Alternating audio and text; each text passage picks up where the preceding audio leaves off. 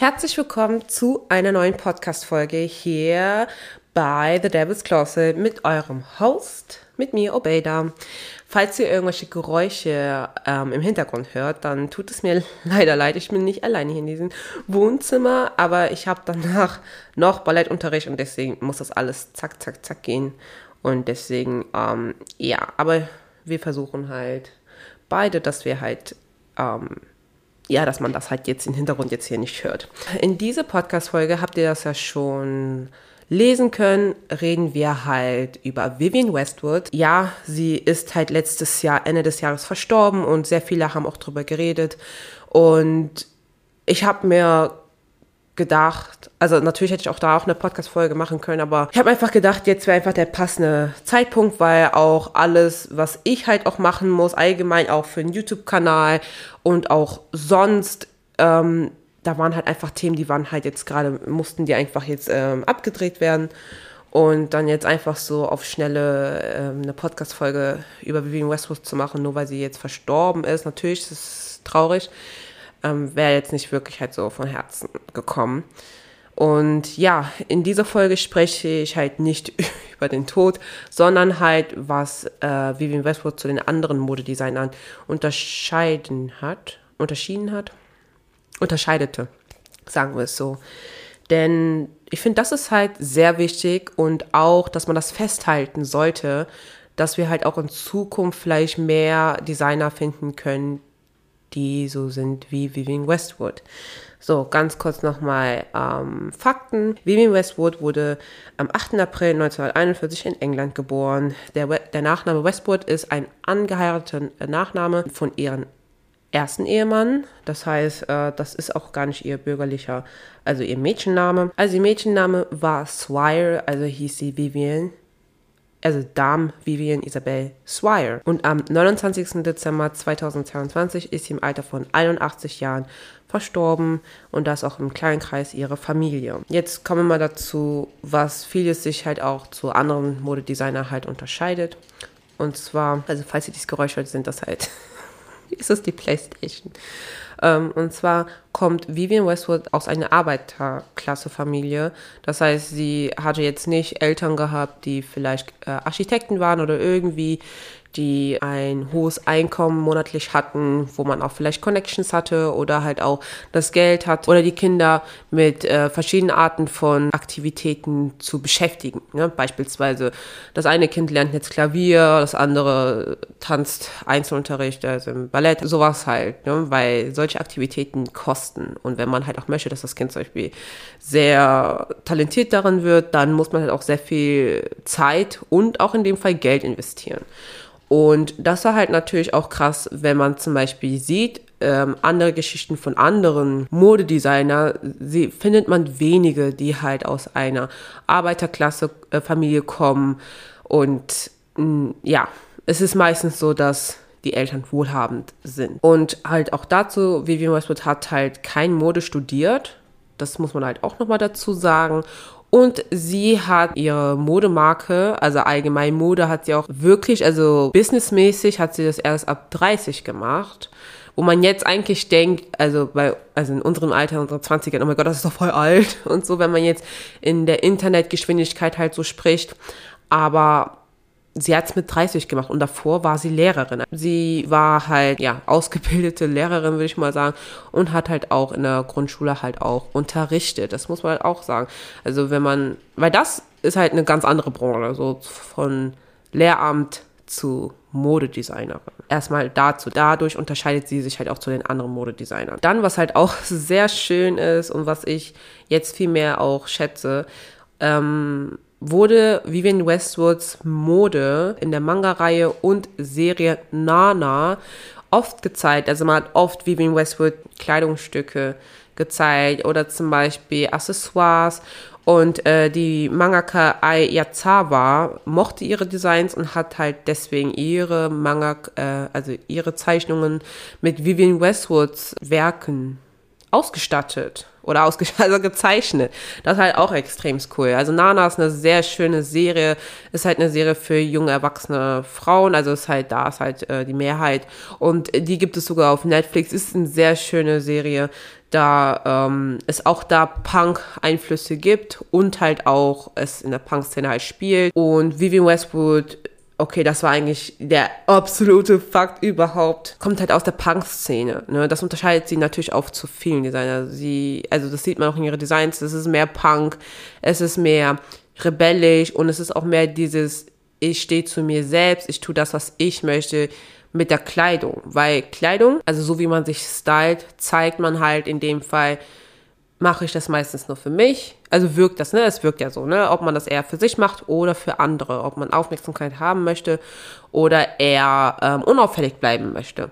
Und bei Vivian Westwoods Designs sieht man halt sehr viel, okay, es ist halt schon aus der Punk-Szene, also inspiriert, also wurde von der Punk-Szene inspiriert, aber sie war ja auch selber Punkerin und ja, war ja auch mit den ähm, Sex Pistols, ähm, mit der Band auch gut im Kontakt, sage ich jetzt mal und hat dann auch in dem Fall deren Merch auch designt. Was halt auch sehr schön ist, ist halt zum Beispiel die, also was Vivian Westwood neben der Mode getan hat. Also was, wo sie ja schon ihr Boutique geöffnet hat. Sie hat ja eine Boutique geöffnet mit ihrem damaligen Ehemann, also mit ihrem ersten Ehemann und in ihre Boutique, das war halt eine Boutique mit ähm, Punk-Klamotten. In diese Boutique hat sie halt auch unter anderem ihre eigene Werke darauf verkauft. Und weil sie sowieso den Merch von The Sex Pistols designt hat, konnte man das auch da finden, also in diesem ähm, Boutique auch kaufen. Also war es halt auch eigentlich ein sehr guter, sag ich jetzt mal, Punkt, dass die Menschen dann auch auf ihre Mode halt auch kommen. Also sage ich mal, sehr gute Marketingstrategie. Neben der Mode, wo sie halt auch irgendwann wirklich auch Kollektionen gezeigt hat, also wirkliche Runway-Shows, hat sie halt auch Lehraufträge angenommen. Und zwar war sie 1989 für drei Jahre, sie in der Universität für angewandte Kunst in Wien, in dem Fall da, unterrichtet.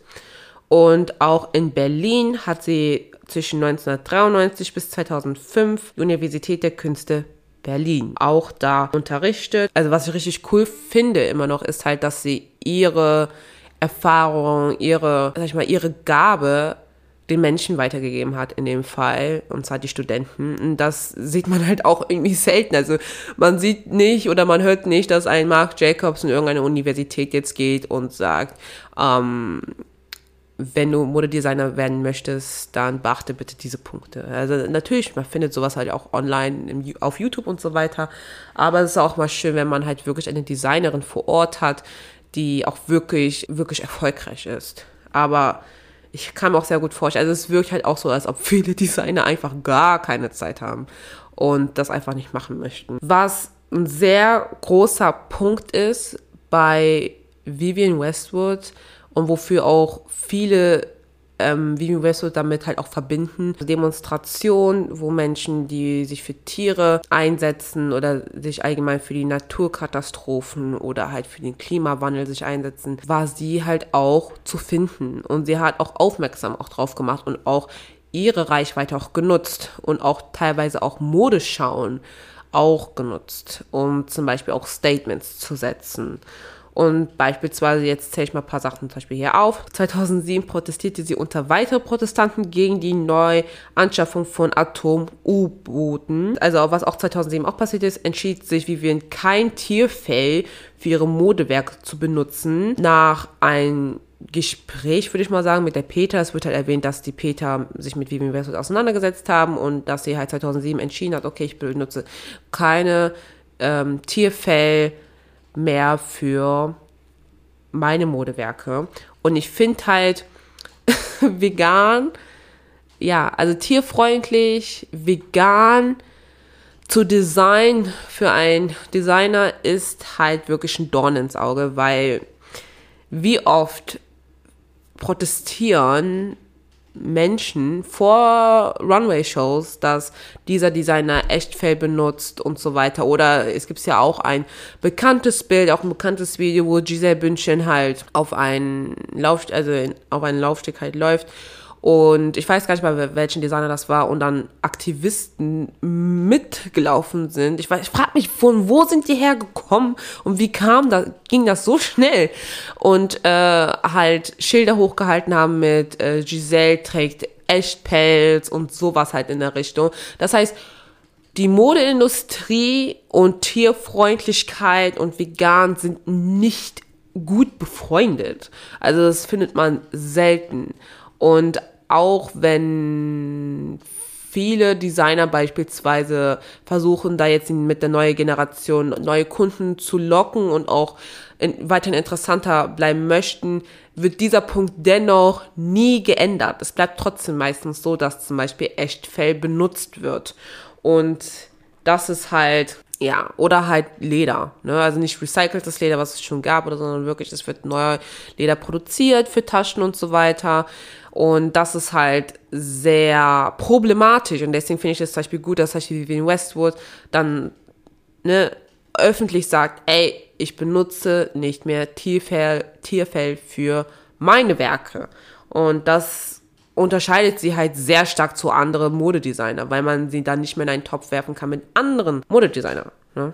Also unabhängig, also auch nicht vom Stil her. Also weil ihr Stil war, also ich glaube, man kann auch nicht mal wie Westwood mit Jean-Paul Gaultier vergleichen, weil Jean-Paul Gaultier ist ja auch was eigen. Natürlich möchte jeder eigen sein, aber viele ähneln sich, sage ich jetzt mal. Und bei Vivian Westwood ist es halt extremst krass, weil sie auch zum Beispiel auch britischen Ein also ihre Mode zeigt halt auch den britischen Einfluss. Ne? 2015, also jetzt viel weiter, äh, war sie auch mit Greenpeace in der Arktis und protestierte gegen die Erdölbohrung. Das wurde halt auch, ich glaube, teils dokumentiert, weil es gibt halt auch paar Dokumentationen, ich glaube mindestens zwei, über Vivian Westwood. Und da hat man auch gesehen, wie sie halt zusammen mit Greenpeace halt in der Arktis halt rumreiste. Und das ist auch wirklich, wie gesagt, es ist wirklich was Gutes. Und das findet man so selten. Ich weiß, es gibt wirklich Designer. In Antwerpen kann man einige halt treffen, die nur recycelte Sachen nehmen und sehr viel Recyceltes in Modekünste halt umwandeln. Nur leider sind das halt Designer, die vielleicht noch nicht extrem die riesengroße Reichweite äh, haben, weil diese Designer, bin ich mir sicher, möchten, glaube ich, wirklich bekannt werden, um die Reichweite zu haben, um dann auch irgendwann ähm, zu regieren, um zu zeigen, ey, machen wir es doch lieber so, dass wir nicht neue Sachen produzieren, sondern das, was es schon gibt und das, was schon äh, der Umwelt und auch uns, auch als Mensch und auch allgemein auf der Welt halt schade, dass wir das benutzen und das alles halt versuchen zu minimieren. In ihren Lebzeiten spendete sie auch mehrere Millionen Pfund an Organisationen für Umweltschutz und halt natürlich auch für Tierwohl. Und das, wie gesagt, das findet man in der Modebranche nicht. Also es ist wirklich was, das passt überhaupt nicht zusammen. Also ich will, dass es zusammenpasst, ne? nicht falsch verstehen, aber man sieht das nicht, man kennt es nicht. Das ist halt was Fremdes, wisst ihr? Einfach total Fremdes. Das ist dieses so, nein, nein, nein, nein, nein. Darüber reden wir nicht und das existiert halt auch nicht. Ich möchte auch noch sagen, dass äh, Vivian Westwood, sie hat 1971 ihre erste Boutique, also Ne, das war damals eine, wie gesagt, eine Punk, also eine Boutique für Punk-Klamotten, auch Rock-Klamotten und halt auch, damit man ihre eigenen Sachen auch ein bisschen da findet, weil sie sowieso auch schon vorher und früher halt auch genäht hat. Äh, Nochmal ganz kurz, das hieß Let It Rock. Und sie hat 1971 diesen, diese Boutique eröffnet und hat ab dem Zeitpunkt, also seit 1970, 30 Jahre lang in einer Sozialwohnung gelebt. Und also bis zum Jahr 2000 und auch in den 90ern wurde sie halt auch äh, bekannter, auch Mainstream-mäßig auch bekannter. Ihr jetziger Ehemann, jetzt Witwe, der sogar ein Österreicher ist, der hat sie überredet, ähm, naja, deren Zuhause ein bisschen abzugraden, also sind sie halt woanders halt gezogen. Aber sie hat einfach 30 Jahre in einer Sozialwohnung gelebt. Das heißt, ich glaube, für sie war es halt wirklich eigentlich nur Statements, Statements, Statements zu setzen und mit das, was man halt hat, privat, das zu schätzen und glücklich zu werden. Und das ist halt extrem cool. Also auch wenn man, also auch nach oder während des Erfolgs, sage ich jetzt mal, dennoch bescheiden zu bleiben, weil man kennt es halt, also ich glaube jetzt unsere Generation ist natürlich viel heftiger geworden, aber man kennt es, dass man sagt, okay, man wurde reich und dann hat man halt äh, aus einer Einzimmerwohnung irgendwann, ne, wo lebt man eine zehn Zimmer, also ein Haus mit zehn Zimmern, wisst ihr? Und was ja auch nicht verwerflich ist, ne? Aber ich kann mir ganz gut vorstellen, dass sie sich halt nicht danach gesehnt hat, abzugraden, würde ich jetzt mal sagen, sondern einfach in ihre Comfortzone geblieben ist. Weil irgendwo muss man sich ja rückziehen und wenn man das ja schön findet und es ist halt auch nicht menschlich ähm, das Unterirdischste, sondern es das heißt, also man hat genug Platz, man kann essen, man kann schlafen, man kann sich waschen, so dann denke ich, ist das für einen Mensch, also das Nötigste erstmal gedeckt und das Wichtigste. Und ich glaube, das war für sie, glaube ich, ähm, einfach, ja, das Mindeste und das hat auch für sie, glaube ich, auch gereicht. ja, ich möchte noch ganz kurz zum Schluss ein Zitat von Vivian Westwood sagen. Und das ist ein sehr schönes Zitat, finde ich. Und auch extrem krass, wie gesagt, dass es von einem Designer kommt, von Modedesigner. Und den lese ich euch jetzt vor. Every time I read a book, instead, instead of looking at a magazine, go to the art gallery instead of watching TV, go to the theater instead of cinema. I fight for active resistance to propaganda. Also somit sagt sie halt, sie liest eher ein Buch, anstatt sich in äh, Magazinen rumzustöbern.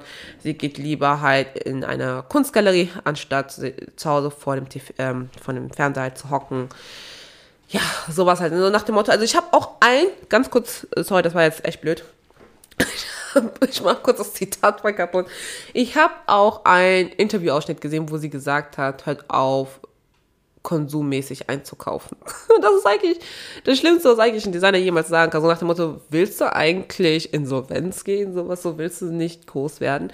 Und ja, das ist halt krass. Das heißt, sie hat es oft auch erwähnt, dass man mehr machen soll, sich ähm, weiterbilden soll und nicht im gleichen Punkt halt bleibt. Und das fand ich halt sehr schön, was sie gesagt hat. Und ja, das dazu, Leute. Deswegen ist das hier eine Hommage an Vivian Westwood, weil sie einfach eine sehr tolle Designerin war. Und ich hoffe natürlich, dass die Mode nach ihrem Tod weiteren, weiterhin gut geführt wird. Ich kann mir nicht gut vorstellen, ich kann mir nicht vorstellen, dass es zum Beispiel so enden wird wie Alexander McQueen, dass es halt nichts damit zu tun hat, wie was er halt gemacht hat, sondern ich kann mir ganz gut vorstellen bei William Westwood, dass es weiterhin punkmäßig bleibt. Ja, Leute. Das war jetzt die Podcast-Folge. Ich bedanke mich fürs Zuhören und wünsche euch alles Gute. Ich möchte noch mal kurz erwähnen, dass, wenn die Folge rausgekommen ist, gibt es auch schon bereits ein YouTube-Video auf Priestley's Büro, also den YouTube-Kanal Priestley's Büro. Könnt ihr euch gerne ähm, anschauen, wenn ihr möchtet, wenn ihr mehr Fashion-Content haben möchtet. Und ich habe halt auch eine ähm, Play... Genau. ist, ist okay, ist eh Abschluss, Leute. Ah, ich lasse es jetzt da drin. Und zwar habe ich eine Playlist erstellt und zwar heißt es Too Girly For You. Das ist, wenn du kitschige Musik magst, Tussi-Musik, egal von Ashley Tisdale, Paris Hilton, Lindsay Lohan. Und da habe ich eine Playlist erstellt, verlinke ich euch sehr gerne. Leider aktuell nur auf Apple Music hörbar, aber könnt, trotzdem könnt ihr euch halt die Liste halt trotzdem ansehen.